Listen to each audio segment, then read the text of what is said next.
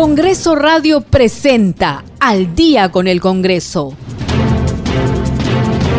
Una síntesis informativa del trabajo legislativo de representación y fiscalización del Parlamento Nacional. Una producción de la Oficina de Comunicaciones del Congreso de la República.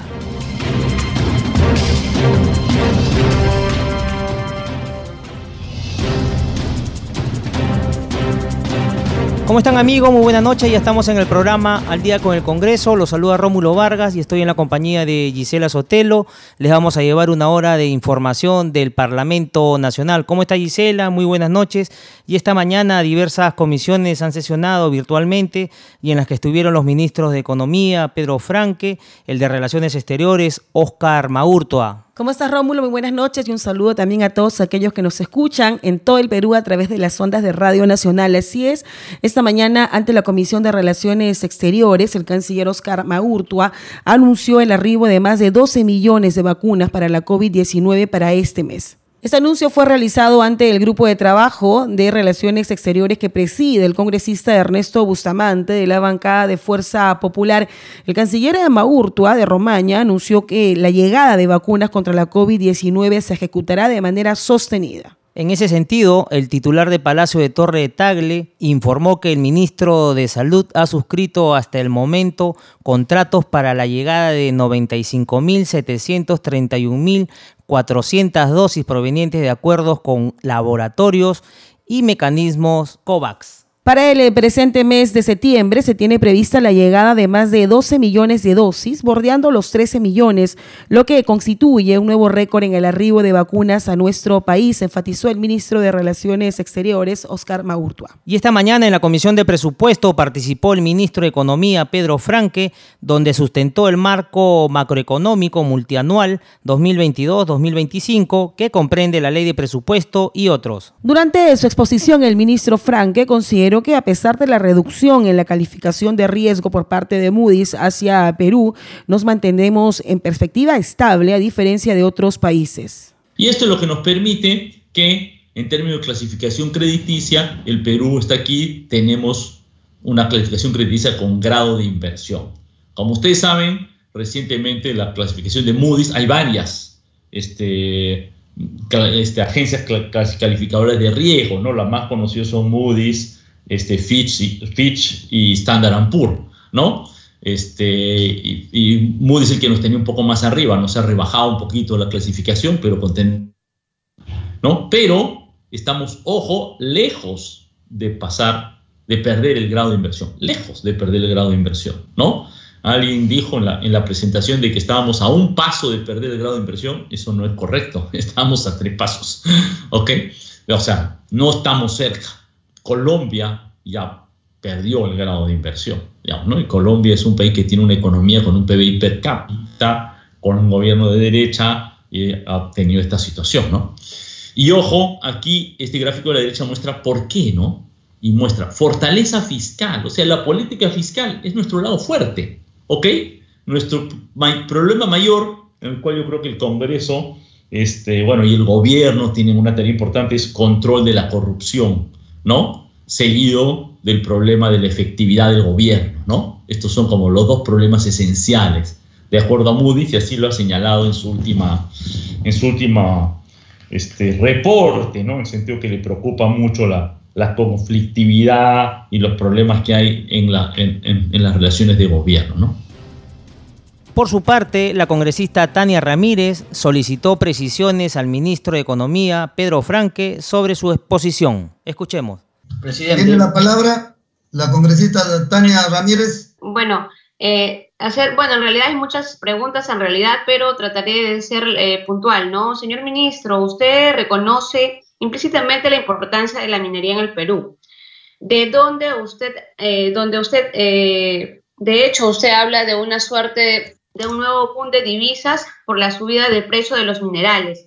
Si esto es así, ¿cómo explica que el presidente Pedro Castillo haya anunciado que la, cancelación definitiva de Tía María y Conga?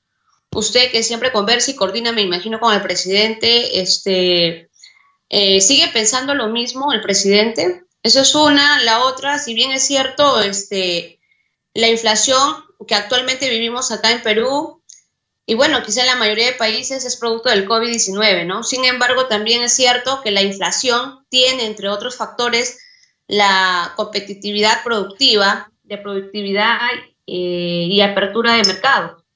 Desde su sector, ¿cómo va a mejorar los indicadores de competitividad, de productividad, en cuanto, por ejemplo, a tener una política monetaria expansiva?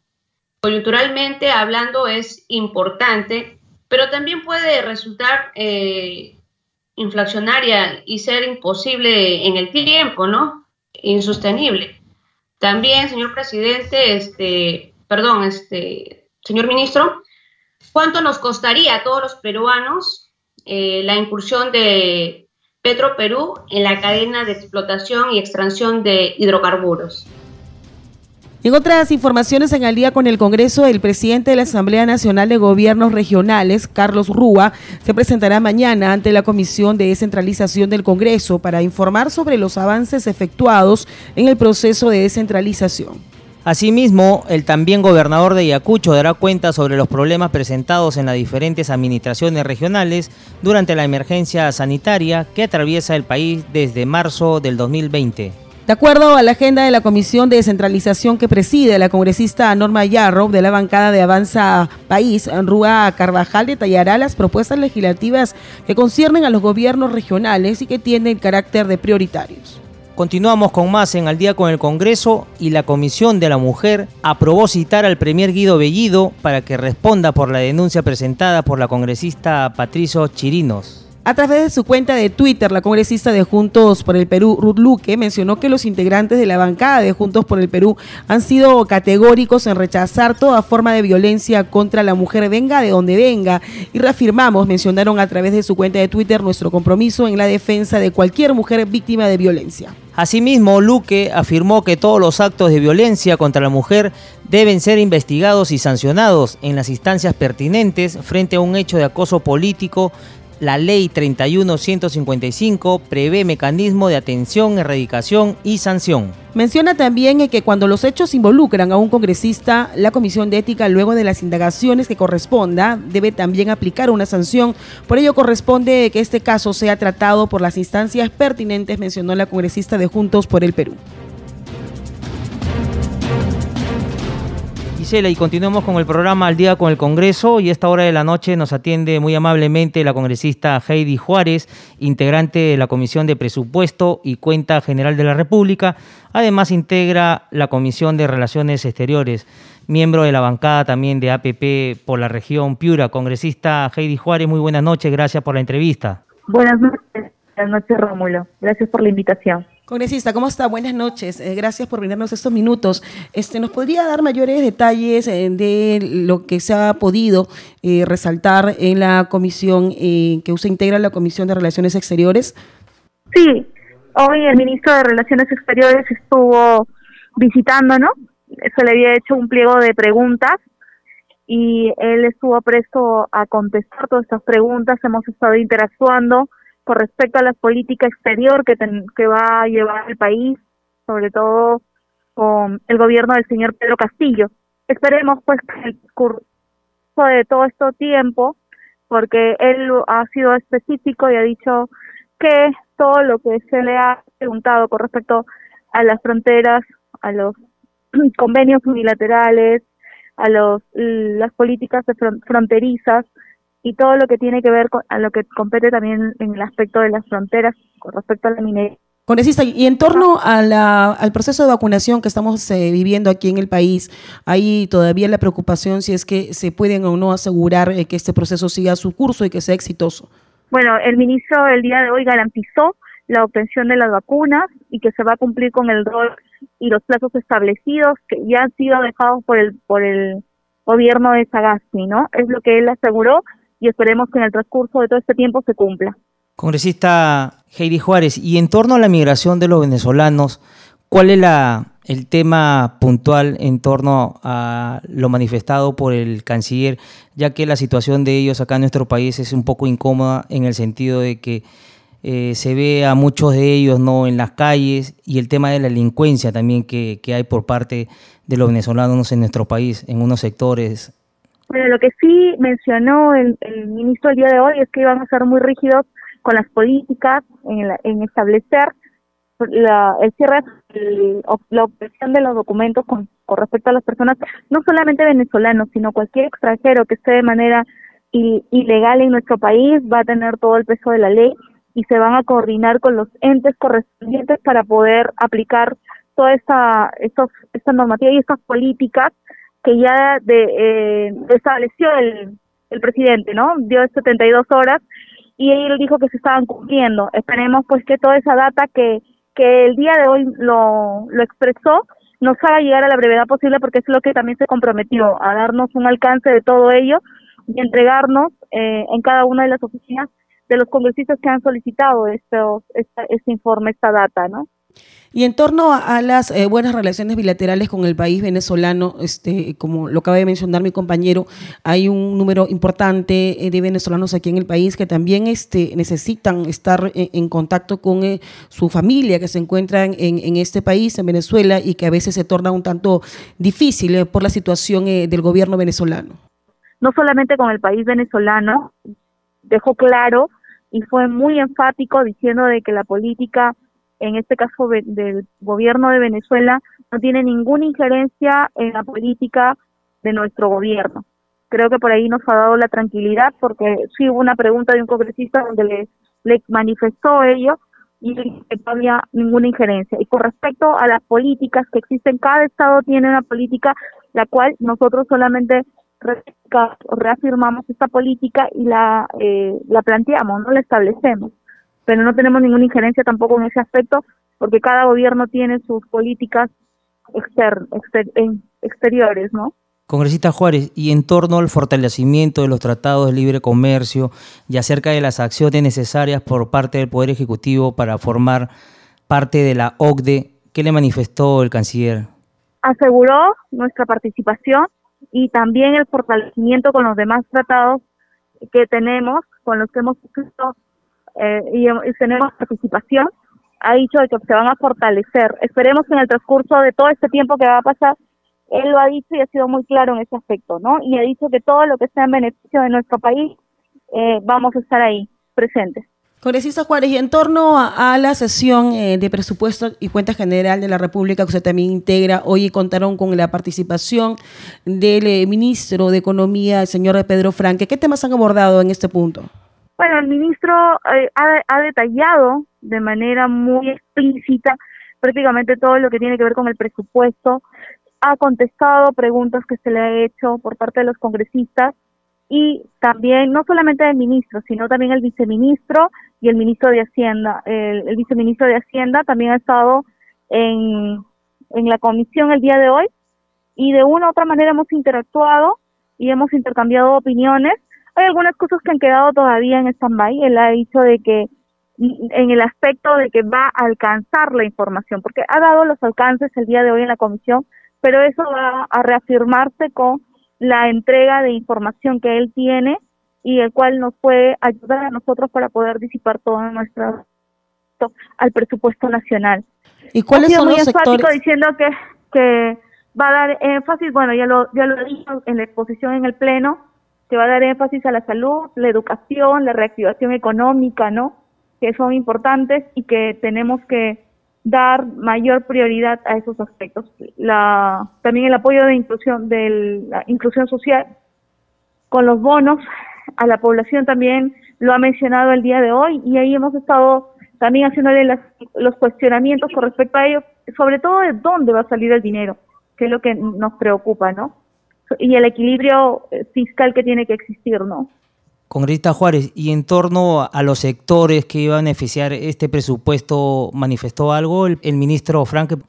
Los sectores, los sectores en los cuales, bueno, él mencionó el, el día de hoy el, el ministro de Economía ha mencionado que los sectores en que se les va a dar mayor énfasis va a ser la agricultura, a la pesca, lo mencionado, ha sido muy muy enfático a los pequeños empresarios, lo ha dicho también, ha dicho de que va a darse mayor énfasis a esos, a esos sectores y los cuales esperemos pues que así sea, porque eh, la preocupación es de la del ciudadano de a pie, ¿no? Que día a día su, su canasta básica no le alcanza y, y es donde nosotros tenemos que estar enfáticos en ese aspecto y lo hemos hecho hoy día y él, él lo que ha mencionado es eso, que esos sectores son los que se van a dar prioridad, se van a priorizar ya se está dando prioridad en el campo de la salud, por ejemplo, se ha, se ha, subido el, la remuneración a los, a los encargados o los que están a cargo de la salud, se está regularizando todos los pagos, los bonos COVID que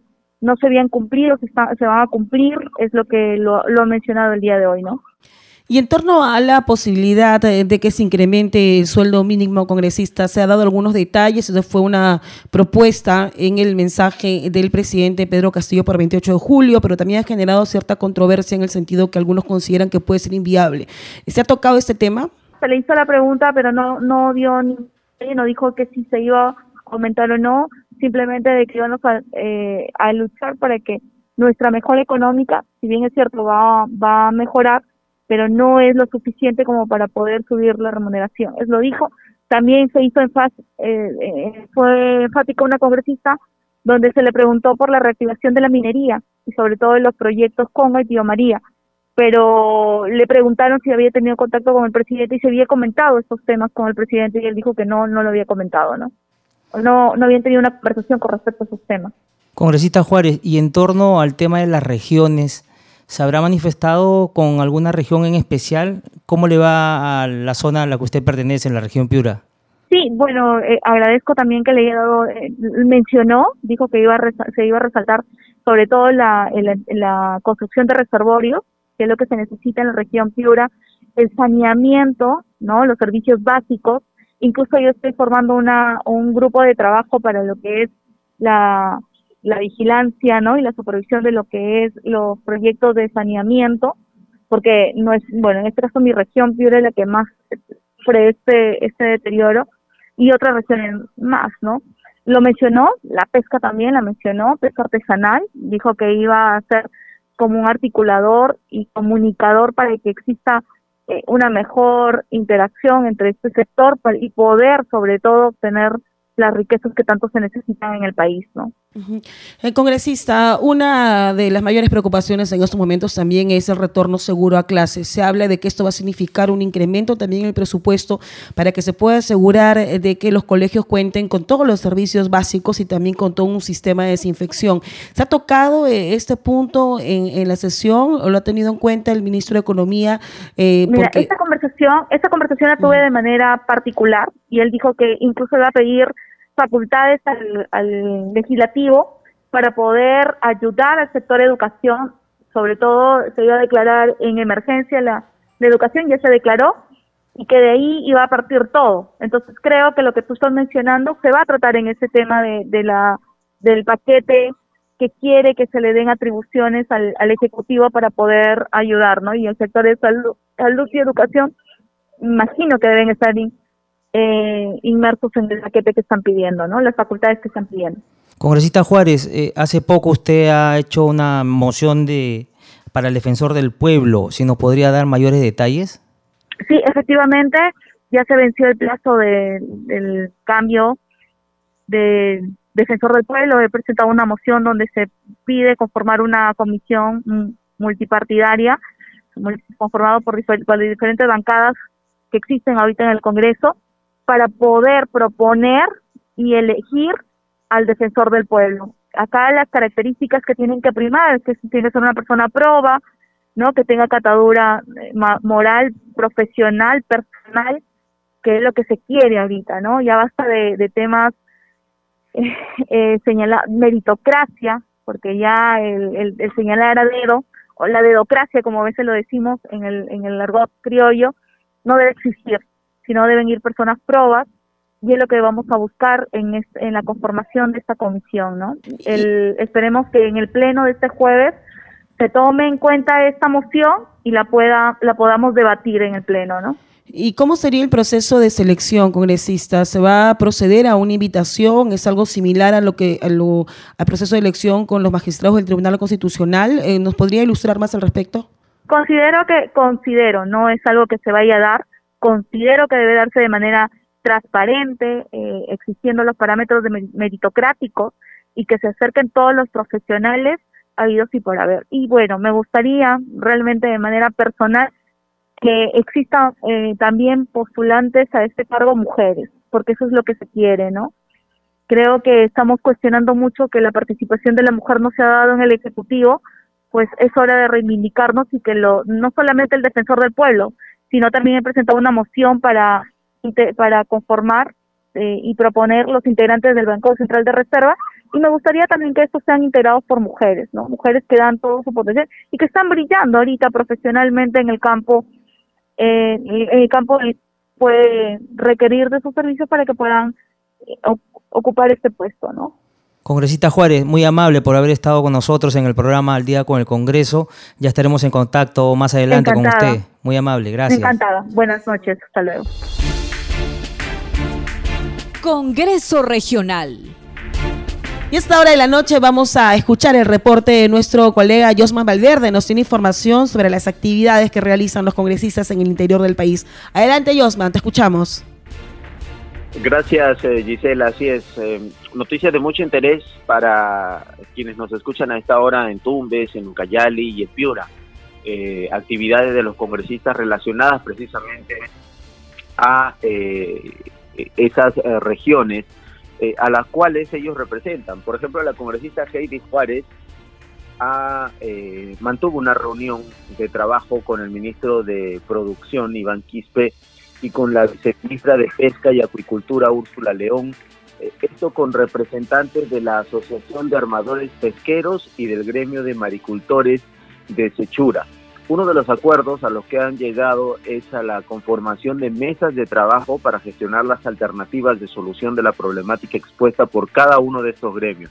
Su despacho, dice la congresista Heidi Juárez, siempre va a estar eh, dispuesto a brindar apoyo que soliciten eh, los maricultores y pescadores de la región Piura y por ello eh, ella considera que es necesario y es momento de concretar estos cambios que tanto se requieren. Y de Piura pasamos a Ucayali.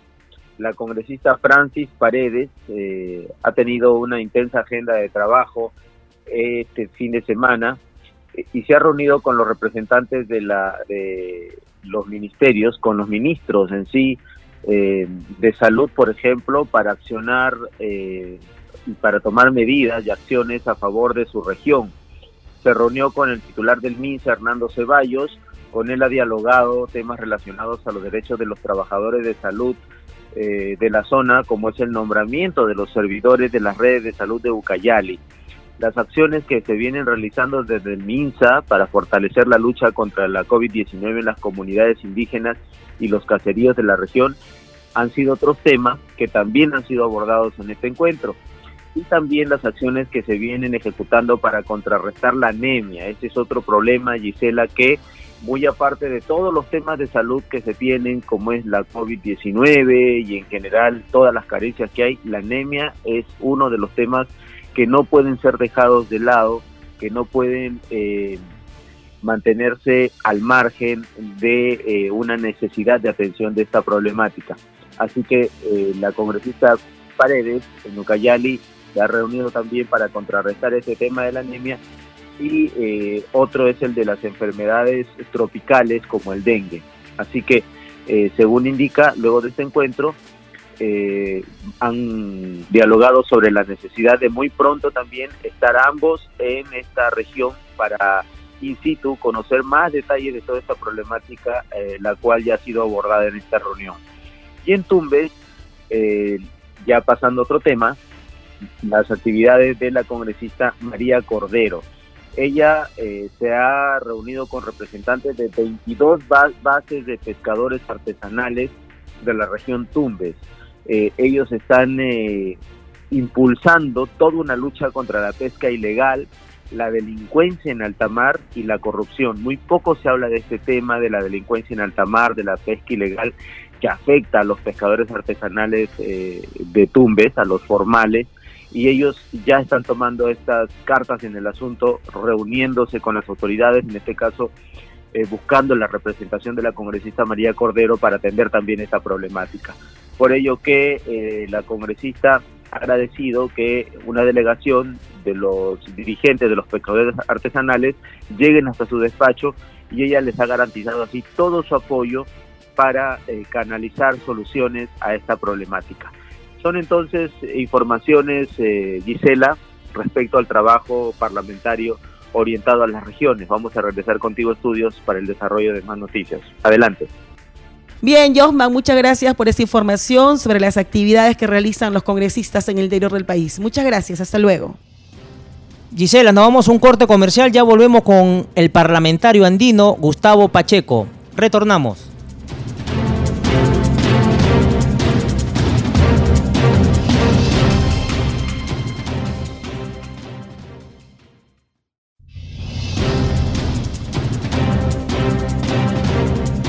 Continuamos con más información en el día con el Congreso y hay que indicar que mañana la Comisión Especial de Selección de Candidatos Aptos para la elección de magistrados del Tribunal Constitucional se instalará a las 10 de la mañana en la sede del Congreso de la República. Este grupo de trabajo está integrado por los legisladores José Balcázar, de Perú Libre, Hernando Guerra García, de Fuerza Popular, Luis Aragón, de Acción Popular, Eduardo Salguana, de APP, Adriana Tudela, de Avanza País, Jorge Montoya, de Renovación Popular, Wilmar Helera de Somos Perú, Rug Luque de Juntos por el Perú y Enrique Wong de Podemos Perú. Hay que recordar que el Pleno del Congreso aprobó con 14 votos a favor, 9 en contra y 3 abstenciones la iniciativa que propone conformar una comisión especial para elegir a las nuevas autoridades del Tribunal Constitucional. En otras informaciones, el Pleno del Congreso, donde se debatió diversos proyectos de interés, entre ellos la moción número 6 de la congresista Robles Araujo del Grupo Parlamentario Perú Libre, mediante la cual propone que el Congreso de la República conforme una comisión especial multisectorial a favor de los valles de los ríos Apurímac, N y Mantaro, Braen, encargada de estudiar, monitorear, evaluar, proponer, promover y fiscalizar en los tres niveles de gobierno. Durante su participación, el congresista de la bancada de Perú Libre, Alex Flores, consideró de necesaria la conformación de una comisión especializada de revisar la situación de la zona del Braem. Lamentó que en esta zona de emergencia impere el terrorismo, la pobreza, la exclusión y el narcotráfico. Por ello, consideró importante el apoyo inmediato del Estado. Eh, el Braem, colegas congresistas, está conformado por 69 distritos repartidos en parte de cinco departamentos, Junín, Ayacucho, Cusco, Huancavelica y Apurímac. Y no es tan cierto también que puede haber una duplicidad o que podría tomarlo la Comisión de Defensa, por la simple y sencilla razón porque esta zona tiene un tratamiento especial y esta comisión abarca a un ámbito más amplio. Por ejemplo, el Estado tiene programas como ProBrime de vida en el cual invierten miles y millones de soles al año en el Braem.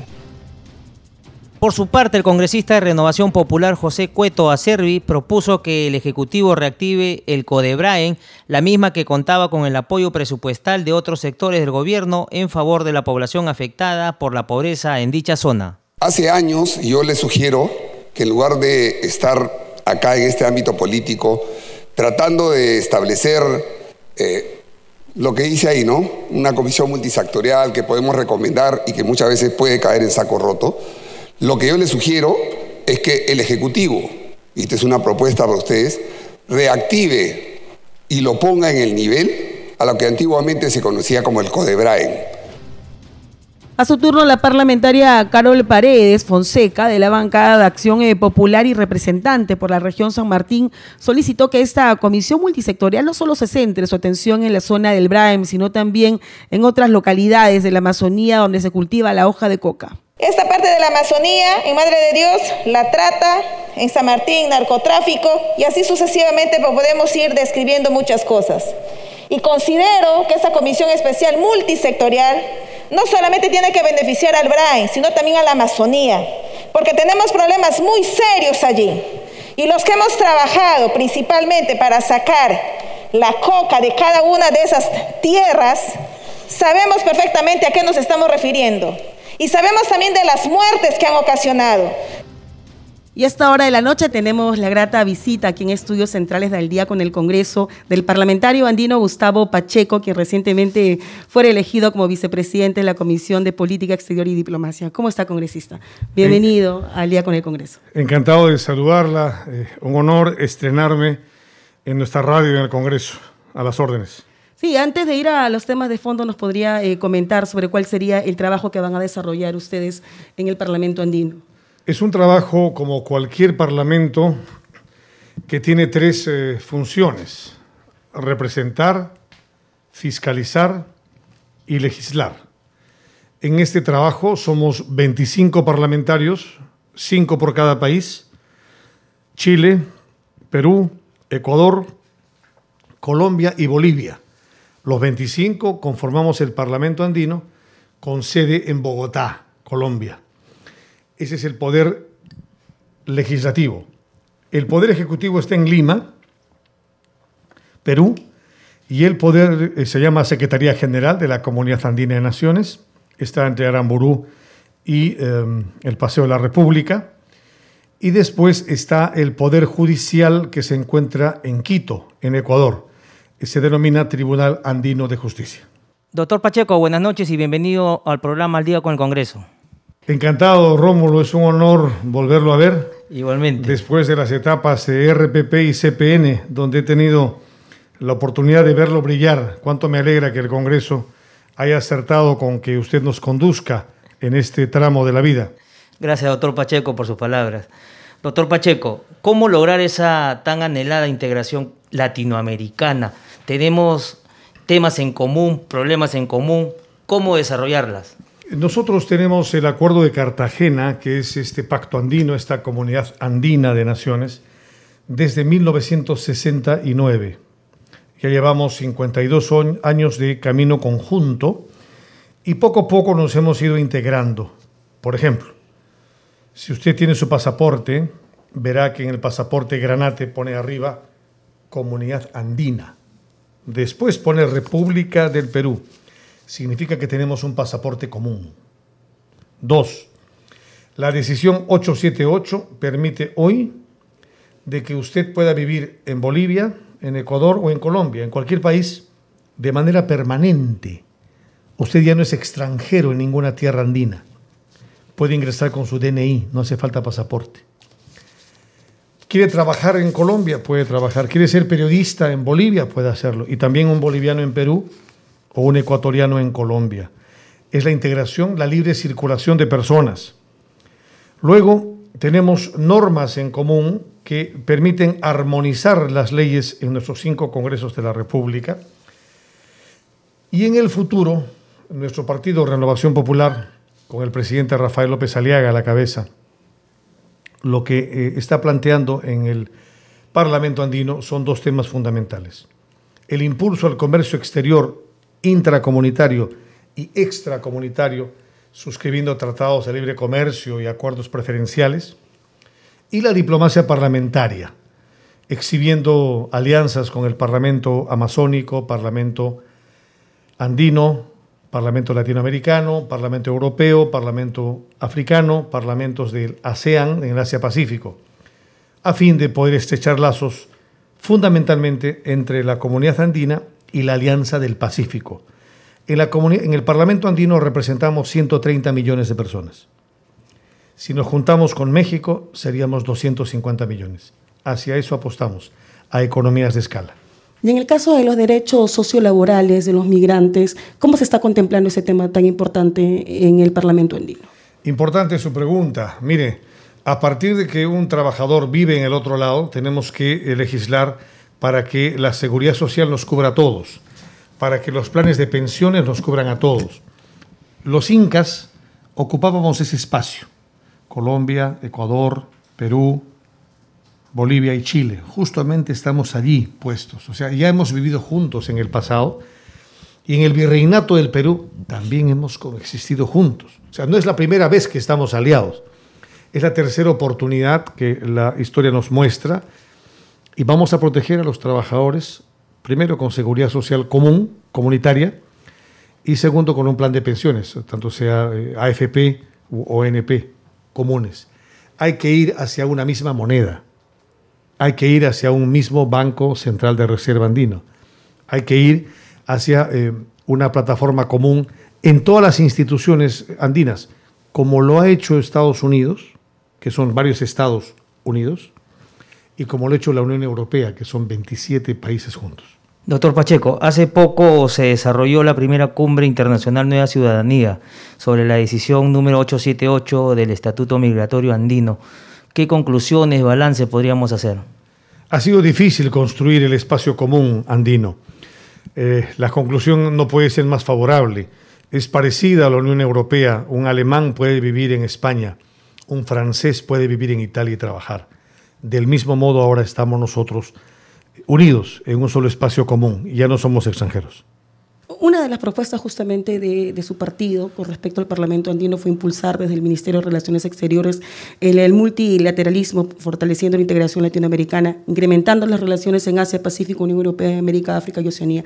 ¿Qué nos podría decir en este punto? Sí, justamente el multilateralismo significa que el Perú, a través de la comunidad andina, puede establecer relaciones con todo el planeta. En el planeta somos aproximadamente 200 países. El Perú, a través de la comunidad andina, puede establecer relaciones con la India, igualmente con Rusia, China, Estados Unidos, Indonesia o la Unión Europea. Ese es el multilateralismo. O sea, no necesitamos que exista un mayordomo, un patrón eh, eh, protector en el planeta. Eso es el multilateralismo. Relaciones horizontales con todos. Doctor Pacheco, y en torno a las políticas carcelarias, ¿qué viene desarrollando cada país y cómo este tema se puede hacer para que los gobiernos puedan actuar y que también los extranjeros que delinquen en, el Perú, por ejemplo, puedan cumplir condena en su país? Es posible eh, que este tema sea un drama para muchas familias. La cárcel es la casa del jabonero. El que no cae resbala. Cualquiera puede acabar en la cárcel porque puede cometer cualquier delito voluntariamente o sin voluntad. No está bien que en la región andina eh, tengamos eh, eh, cárceles parecidas, hacinadas, llenas de gente, atestada, con tres, cuatro y cinco veces más de lo que podemos aceptar en cada establecimiento penitenciario. Los internos merecen también respeto a los derechos humanos y sus familias que tanto sufren porque tienen que ir a visitarlos, tienen que sufrir junto con ellos. La privación de su libertad merecen un espacio común, un trato común, protección común, rehabilitación y la posibilidad de que eh, pueda haber una forma de readaptarlos a la sociedad. ¿Y qué se puede hacer al respecto? Porque aquí, aquí en Perú conocemos el drama de las cárceles, viene de gobierno tras, gobierno, año tras año, y algunos consideran que inclusive la cárcel es una academia institución para, para quienes recién ingresan. Qué bueno, qué bueno que lo toque usted. Eh, hemos visto un marco normativo, porque así se llaman las leyes no vinculantes del Parlamento andino, sobre establecimientos penitenciarios. Se llama marco normativo. Y vemos efectivamente que eh, necesitamos una política de Estado, una política comunitaria, para impedir que los primarios estén junto a aquellos reos reincidentes, internos, porque se convierten en una escuela del crimen. El presidente de nuestro partido, eh, Rafael López Aliaga, de Renovación Popular, en nuestro plan de gobierno hemos establecido justamente eso. Diferenciación de aquel que roba un celular de aquel que ejerce el narcotráfico están juntos en la prisión. Esto es inadmisible. Doctor Pacheco, otro tema que se abordó por los parlamentarios andinos fue las excesivas prisiones preventivas dictadas por los jueces. ¿Qué hacer en ese sentido? Sí, existe, eh, por un lado, eh, la presunción de inocencia, que toda institución procesal y devenida en justiciable pueda permitir preservar la libertad de cualquier inculpado y solamente sufrir condena cuando exista y ya todos los criterios y la sentencia, la resolución de un juez que después de haber actuado todas las garantías procesales y haberle permitido la libertad en su defensa, si es que todas aquellas pruebas pueden imputar a un inculpado recién condenado, recién puede ir a una cárcel. Aquí te detienen primero para investigarte y después te preguntan tu nombre, porque te puedes fugar, porque te puedes ir O sea, prejuzgan de que tú eres culpable. Tiene que haber una presunción de inocencia frente a la detención preliminar, preventiva, que debe ser la excepción de la regla. A veces aquí es la norma. Con respecto a la brecha digital, que está presente no solamente en Perú, también en países cercanos y ahora más que nunca lo hemos visto presente con la pandemia que nos ha revelado una situación que de repente no lo estábamos viendo como debería ser, que hay mucha desigualdad eh, con respecto al acceso a Internet. ¿Cómo se está viendo este caso en el Parlamento andino? Eh, a partir de enero del próximo año el roaming va a ser comunitario. Ya no va a necesitar usted llamar por teléfono y pagar como extranjero, como internacional, la llamada a Colombia o a cualquier país andino va a ser el roaming comunitario, una sola tarifa plana. Uno. Dos, respecto a lo que va a significar la brecha digital, eh, hay que ver de qué forma compartimos fibra óptica, hacemos frente a la 5G, hay que ver cómo enfrentamos la nanotecnología, la microelectrónica, las telecomunicaciones. Hay que ver de qué forma nosotros podemos eh, acompasar el ritmo. Colombia eh, tiene un sistema avanzado, Chile también, Perú no tiene que quedarse a la saga. Ecuador ha progresado eh, mucho en los últimos años y Bolivia no se ha quedado atrás. Soy un optimista de que ahora la alfabetización digital y la brecha digital pueda este, ser armónica entre los cinco países. Doctor Pacheco, usted hace poco ha estado en Colombia en la reunión de la CAN dio una buena noticia para toda Latinoamérica en torno a una patria común en la región oh. Y el tema de los títulos universitarios para que se puedan convalidar. ¿Cómo explicar a la población que nos está escuchando a esta hora? Unidad latinoamericana sí, pero comenzando por la patria andina, la reconstrucción del espacio inca. Esa es nuestra patria andina.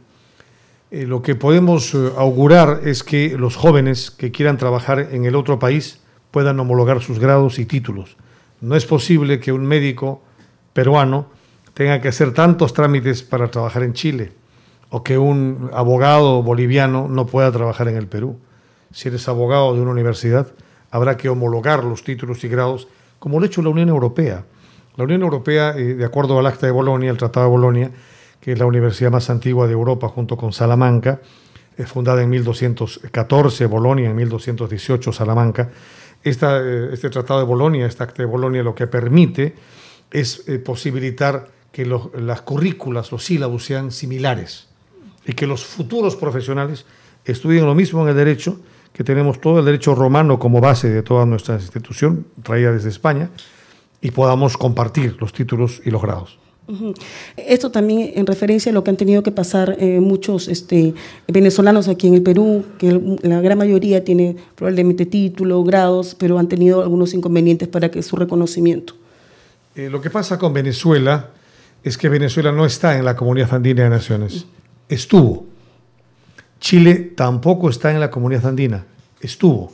Y fíjese qué eh, dato más curioso el año 1976, el general Pinochet se llevó a Chile de la CAN, de la Comunidad Andina, para hacer su propio camino. Y en el año 2006, un comandante del ejército venezolano, Hugo Chávez, se llevó a Venezuela de la CAN. O sea, dos militares, uno de extrema derecha, el otro de extrema izquierda, se han llevado a los dos países, lo cual significa que los que nos hemos quedado en democracia y los que nos hemos quedado en el centro entendemos la fortaleza de la unidad y de la economía de escala. Mientras más somos, mejor compramos, mejor adquirimos. Las vacunas tenemos que comprarlas juntos. Esto con el tema de la pandemia, ¿qué, ¿qué, acuerdo podrían tener en conjunto con los países vecinos que conforman, que conforman el Parlamento andino para, que, para hacerle frente a esto que ya hemos visto? ¿no? Una, una población, aquí por ejemplo en Perú, una población completamente desabastecida, sin acceso al sistema de salud como debería ser, muertes que probablemente se hayan podido evitar. Se han podido evitar muchas muertes. Yo he estado dos meses eh, enfermo en un hospital aquí en Lima y he estado sin vacuna, he estado sin cama UCI, he estado sin, sin plata de oxígeno. De milagro conseguí oxígeno de mi familia, de milagro conseguí una cama UCI, Dios mediante, y pude salir. Mire, el convenio de salud andino se llama Hipólito Unanue, no ha funcionado durante la pandemia. Así como Europa compra juntos sus vacunas, así como Estados Unidos compra conjuntamente sus vacunas, la comunidad andina debe comprar sus vacunas, las plantas de oxígeno y las camas UCI juntos. no es posible que miremos para un costado.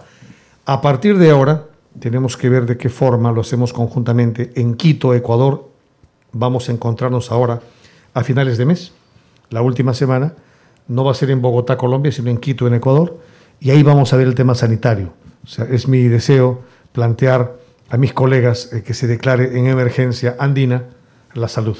Doctor Pacheco, muchísimas gracias por haber estado con nosotros en el programa y esperemos no sea la última visita que esté por acá para poder hablar sobre diversos temas de la coyuntura parlamentaria y también de la política nacional, ¿no? Díganos, por favor, con quiénes he estado reunido. Recuérdenos su nombre. Gisela Sotelo, Rómulo Vargas, ya lo conozco. Rómulo Vargas y Gisela Sotelo. Es eh, para mí un placer, una alegría compartir estos micrófonos. Agradezco a la doctora Elena Paniagua, que permite, con su refuerzo, a la doctora Diana Arias Estela y a todo el staff, a Danitza mm. Palomino, aquí presente, a la doctora Débora Arias, que me acompaña. Eh, a, Franco. A Franco, que está presente. Eh, el placer de poder construir la patria andina y el deseo de que no les voy a dejar descansar porque voy a pedir que ustedes me ayuden en el marco de la cooperación andina y viajaremos juntos, Dios mediante, a, Quito, a Bogotá, a Santiago, a La Paz. Será un honor estar con ustedes construyendo la patria. Claro que sí, doctor Pacheco. Muchas gracias. Hasta luego.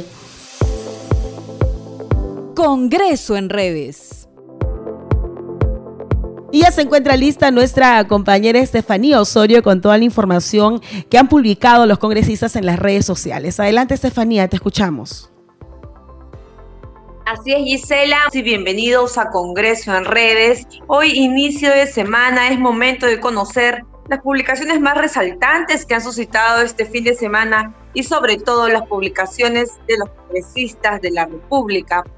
Empezamos con una publicación de la presidenta del Congreso, María del Carmen Alba, quien se pronunció en su cuenta de Twitter. Ella mencionó que el Congreso jamás se prestará a un golpe de Estado y rechazó enérgicamente las expresiones de la bancada Perú Libre en la que se le tilda de tener talante antidemocrático y golpista. Ella aseguró que su formación familiar y partidaria es de respeto a la democracia y a la Constitución. Así cerró su pronunciamiento la congresista, la presidenta María del Carmen Alba en su cuenta de Twitter. A su turno también eh, otro, otra publicación del congresista Esdras Ricardo Medina Minaya, quien mencionó que ha presentado su proyecto de ley bachillerato automático hasta el 2023 él menciona en su cuenta de Twitter que su compromiso es firme con los jóvenes del país que se han visto afectados por la pandemia y que en la Comisión de Educación no va a descansar hasta que la vigencia del bachillerato automático en las universidades públicas sea ampliado hasta el 2023. Es lo que propone el congresista Esdras Ricardo Minaya. Por otro lado, el congresista Miguel Sixia Vázquez mencionó que ha sido declarado como hijo predilecto del distrito de Canchaque, gracias a la Municipalidad Distrital de Canchaque por el reconocimiento como hijo predilecto. Reafirmo mi compromiso y obligación de seguir trabajando en beneficio de todas las familias de la tierra que me vio nacer. Así destacó su mensaje mediante su cuenta de Twitter el congresista Miguel Sixia Vázquez. Por otro lado, el congresista Edgar Málaga hace un llamado por su cuenta de Twitter a la empresa Sedapal. Él dice que, señores Sedapal, por favor, ayudaría mucho contar con un plan detallado de los trabajos, sectores afectados y la programación de cortes. Se asume que ustedes hacen un mejor esfuerzo por reducir las molestias, pero sería posible abastecer por horas o ofrecer puntos de acopios adicionales. Por favor, Sedapal hacer eh, respuesta al mensaje del congresista Málaga. Por último, también el congresista Américo González Castillo mencionó un pronunciamiento que ha hecho eh, Perú Libre sobre algunas declaraciones. También cabe resaltar que ha sido aniversario de la provincia Canchaque, por ello es que él, también el congresista Miguel Sixia compartió su saludo a esta provincia. Y muy bien, Giselle, hemos llegado al final de Congreso en redes. Vamos a seguir conectados aquí y atentos a todas las publicaciones que se dan esta mañana. Ya saben que para esta y otras informaciones, no se olviden de seguirnos a través de las redes sociales como Congreso Perú en Facebook, Twitter e Instagram. También recuerden seguir a Congreso Radio mediante su cuenta de Facebook. Conmigo será hasta la próxima. Adelante contigo, Gisela. Bien, Estefanía, muchas gracias por esa información detallada sobre las actividades, anuncios, comunicados también que los congresistas publican en sus redes sociales. Hasta luego, muchas gracias. Ya no hay tiempo para más, solo para recordarles que nuestro horario en Nacional es a partir de las 7 de la noche. Con nosotros será hasta el día de mañana. Muy buenas noches.